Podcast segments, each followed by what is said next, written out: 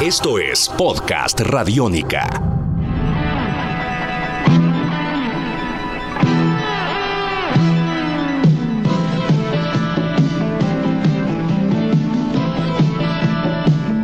Podcast Radiónica.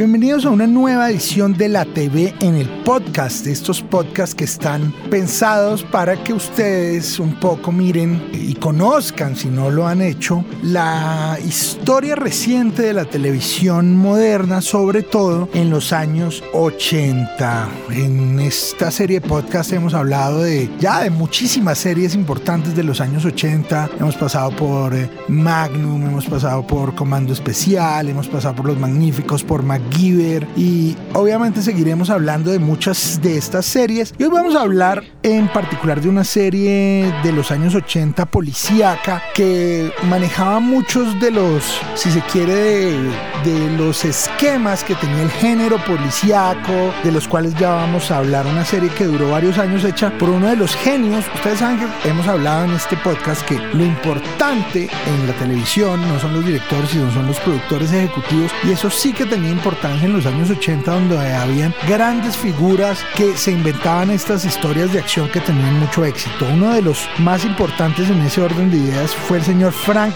Lupo, de quien hablamos acá en el primer programa que hicimos de la TV en la radio, alrededor de que él fue el que creó Los Magníficos. También otra serie de la que seguramente hablaremos más adelante, que es El Astuto, y la serie de la que vamos a hablar hoy, que es Hunter, el cazador. Cazador fue una serie de mucho éxito en Estados Unidos, duró 7 temporadas, tuvo 153 episodios y básicamente contaba la historia de un detective digamos, como un hombre muy, muy serio y, y, con unos métodos muy especiales a la hora de combatir el crimen, que en la ciudad de Los Ángeles combatía entonces, pues, en esa época de drogas y de todo este tipo de cosas, combatía el crimen junto con su compañera, la sargento Didi McCall. Se, trataba del sargento Rick Hunter, interpretado por Fred Dreyer, una serie que, como les digo, tenía muchos elementos muy interesantes desde que contaba la historia de, pues, de una pareja de compañeros policías y digamos que existen una serie de, ¿cómo decirlo?, de convenciones televisivas en donde muchas veces hay historias que se cuentan muchísimas veces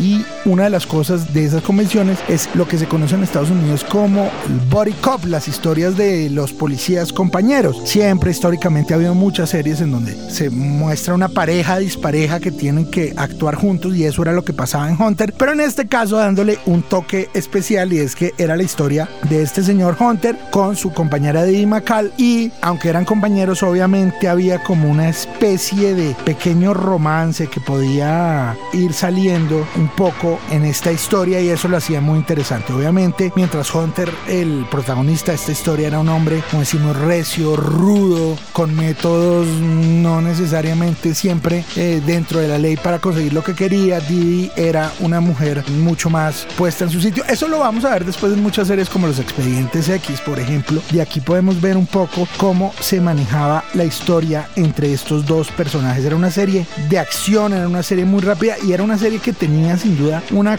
cantidad de elementos que fueron fundamentales para que la gente se conectara con una serie de policías. De todas las series que hemos hablado aquí en la TV, en la radio, difícilmente ninguna eh, de policías haya tenido siete temporadas. La serie duró de 1984 a 1991 y de alguna manera quedó en la historia la gente incluso se hicieron otras series parodias de las que después vamos a estar hablando más adelante gracias a esta historia que contaban ellos dos.